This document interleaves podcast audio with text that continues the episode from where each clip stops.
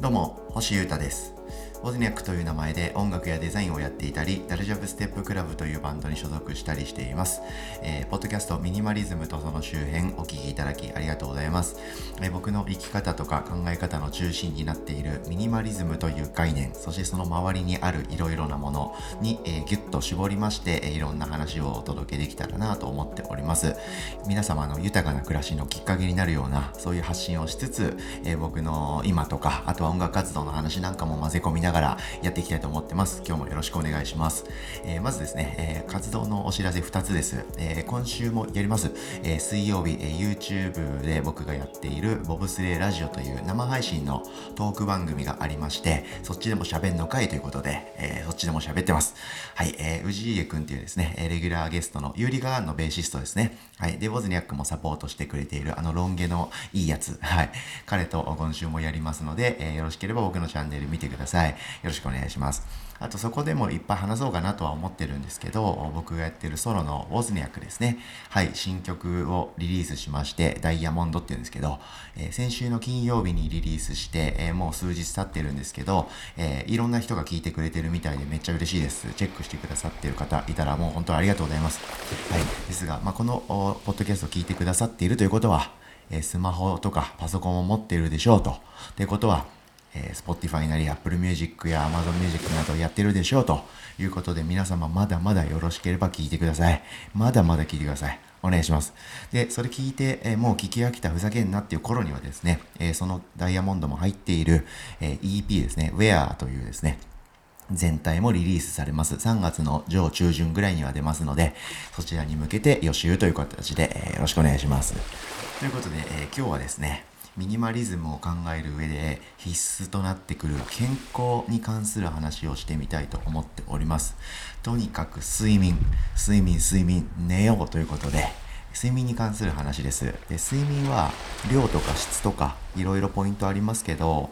あどういうところが大事なのかと。まあ、量と質というところに絞ってどっちが大事なの？みたいな話をしてみたいかなみたいな感じです。はい。で、え健康になるためのですね、三大要素として、食事、睡眠、運動、これを考えることは、めちゃくちゃマストだと思うし、すごく大事で、重要なことだと僕は思ってます。これまではですね、僕は、うん、どれだろうな。どれも適当でしたね。適当というか、食事は、えー、コンビニの弁当とか、いわゆるカップラーメンとか既製品はもう食べないとか、思っておきながら、健康的な食事しているよみたいな気持ちもありながら、外食がほとんどだったので、やっぱり油とか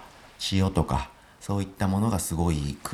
含まれていた食事ばっかりしてたなとか、はい、運動もですね、ジムに行って筋トレしてるよとか、はい、ストレッチは毎日やってるよとか、やってることはあったんですけど、日々それが日常的にやっていたかといえば、クエスチョンという感じでした。で、睡眠に関してはもう寝れる時にちょっと寝れば OK みたいな感じで、えー、一番舐めてた部分だったと思います。が、えー、もう5ヶ月ぐらい経つんですけど、湘南エリアというかね、海辺に移住しまして、まあ、こういう社会に合わせてどういうことが僕にはできるだろうと、いろいろ考えまして、暮らしを改めました。で、考え直していろいろこう組み立て直しまして、この食事、睡眠、運動、基本的にはニュースタイルという形で完成しまして、特に睡眠、これマジで大事だなと思っているので、皆さんにその大事さを伝えていきたいというところです。で睡眠って食事と運動に対してかなり軽く捉えられてる気がするんですよね。まあ、舐められてるというか。で睡眠の分野の医学とかそういう研究って実際本当に進んでないんですよね。なのであんまり情報を発信する人もいないと。なので受けてる、受け取る人もいないし、感度がみんな上がっていかないという、こういう状況なんだっていうことを僕は学びました。なので、こんなね、ウルトラアンダーグラウンドチャンネルからでも、僕は睡眠の大切さについて発信するのは面白いかなと思ってます。で、僕自身が睡眠時間が3時間とか、まあ適当っていうところだったのに、ぐんと伸びて健康になった印象、感じがすごいあるので、それを伝えたいと思っております。僕はですね今は2020年の2月後半現在7時間から8時間毎日寝れるようになりました。これって僕の中でかなり成長してるんですよね。ですが目標は8時間ぐらいですね。なので8時間半ぐらいを目指して実際寝た時間は8時間ぐらいだと。こうなれたら僕は本当に健康を手に入れられているような気がします。で、えー、ちょっと前まで、えー、というかこの緊急事態宣言以前というかねあのコロナウイルスが来る前の世界というかそれぐらいまでは僕はですね本当に全部の行動が終わって体の充電とパソコンとかスマホの充電全部のエネルギーがゼロになりそうになったら家に帰って寝るという暮らしをしてました。でそれが何時であろうと、えー、翌朝はですね8時前ぐらいに起きてました。でそんなところから考えてで少しずつですねこれじゃ死ぬかもなみたいな気持ちになるようなこう体の変化が起こったりとかさすがになみたいなことをいっぱい経験してじゃあ6時間ぐらいはやっぱ寝なきゃダメなのかなとか。で6時間ぐらい寝れるようになったのでじゃあ7時間行ってみようかなということで。で最近は7時間が基本なんですけど、ま、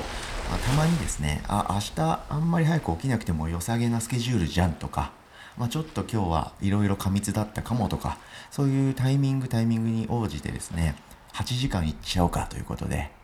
えー、少し多めに寝るようになって今があります。ものすごく健康です。しかもですね、その上で僕は最近カフェインを取るのをやめたんですね。それについても過去のエピソードで話しているんですけど、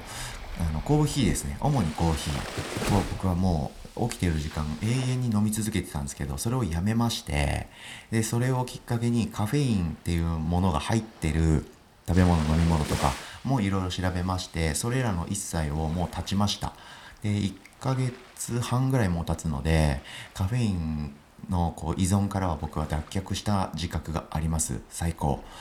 なので何が言いたいかというとですね睡眠時間が短い場合あのちゃんと寝れてない場合その眠気をごまかす装備というかそのアイテムが僕には何もないんですね。でカフェインの代表的な作用に覚醒作用っていうのがありますよね要はその眠い時に飲むとこう目が覚めてもうちょっと頑張れるとかコーヒーとかもそうですしまあ有名なのはエナジードリンクみたいなやつですよねレッドブルみたいなああいう系のあれって確かに効果はあるんですよ。カフェインという成分によって覚醒するんで、もうちょっと起きていられると。でもちろんそれにもリスクがあるんですけど、ですが、一旦眠気をごまかせるというプラスのメリットもありますよね。でも僕はカフェイン全体をもうやめちゃったので、そういうアイテムが僕の暮らしからはなくなりました。なのでどうするかっていうと、ちゃんと寝てないと本当に死ぬんですよ。なので睡眠っていうものをより意識するようになっております。でですね睡眠には質と量この2つの軸があってそれぞれ大事だと思うんですよね。でこの両方を高めていくと結果的に良質な睡眠というかね最高の睡眠をゲットできるんじゃないかと思っております。でそれぞれいろいろポイントがあるのでざっと話していきたいと思ってます。でもちろんこれについても今日話しきる気はないのでまたいろんなタイミングで健康の話とか睡眠の話とかしていきたいとは思っております。睡眠の質に関してはですねこれはですね結構具体的で簡単ですぐに皆さんが、えー、やってみようかなというポイントはいっぱいあります。ざっと言うとですね寝る3時間以上前に食事を終わらせる。それ以降部屋の明かりを暗めにしておく。で、え寝る1時間以上前までにはですね画面ですねいわゆるテレビとかパソコンスマホタブレットとかそういう画面デバイスを見るのをもうやめる。で寝る12時間前ぐらいにお風呂に入る。できれば浴槽に浸かりたい。で寝る前にはですねあったかいものを飲みたいですね。なんでお湯さ湯か。左右とかあったかいのカフェインレスのコーヒー紅茶とかがいいんじゃないかなと。で、寝る前にはストレッチをゆっくりしてその上で寝ると。ざっとこんな感じです。でこういうですね睡眠の質の向上についてはいろいろ具体的に話せることはありますので今後もいろんなタイミングで話したいと思っているんですがまずは量の確保っていうのがマストだと思ってます。うん、で睡眠時間は短いけどまあまあまああの熟睡できたし今日はすっきり起きれましたよみたいなことを言う人って結構いるんですけどそれはですね見栄です。で勘違いですので、えー、まずは量はちゃんと取るっていうのはマストなんじゃないかと思ってます。でこれはマジでシンプルで67時間まあできれば8時間寝るというだけです。時間帯を考えるとかさっき言ったみたいに質の高い睡眠にするためにどういうアクションをするかっていうのは正直二の次だと思います。なので6時7時間は必ず寝る。これが健康への第一歩なんじゃないかと僕は思っております。というのはですね僕スマートウォッチで睡眠を計測してるんですね毎日。で毎日の時間とあとノンレム睡眠レム睡眠浅い睡眠とかほぼ起きてる状態とかそういうグラフが出たりとか点数がついたりするんですよ。なんでいいなということで毎日計測してるんですけど大体ですね70点台ぐらいが普通ででちょっと寝れなかった日は60何点とかぐらいが普通なんですよ。僕のこのファーウェイウォッチのその指標だとね。なんですけど7時間から8時間ぐらい寝た日っていうのはですね基本的に80点を超えてくるんですよ。でそれが寝落ちしちゃったみたいな日が僕あったんですよね。気づいたら寝ててああかなり寝たなっつってポッて起きたと。目覚めたら8時間ぐらい経ってたと。そういう日にですね過去最高の点数をマークしましてさっき僕が質を上げるためにいろいろやってることを言ったじゃないですか。そういうことをオールやらなかったのに、えー、8時間ぐらいガコーンと寝たことで、えー、過去最高の睡眠得点を叩き出したと。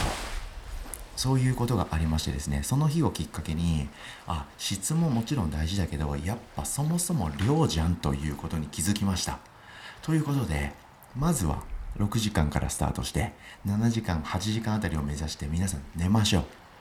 寝ましょう。で納得して寝るっていうのが大事だと思うんですけどだから寝る前にあれもやんなきゃこれもやんなきゃがあるから寝れないんですよね。なので納得してよし寝ようって思えるためにも起きてる時間の使い方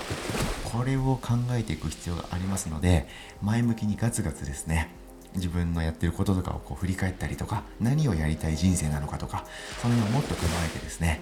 心の健康体の健康を勝ち取っていきましょうということでいざ健康ということで今日は睡眠に関しての話をガツッとしてみました。質と量はどっちが大事なのかという永遠のテーマについて話してみました。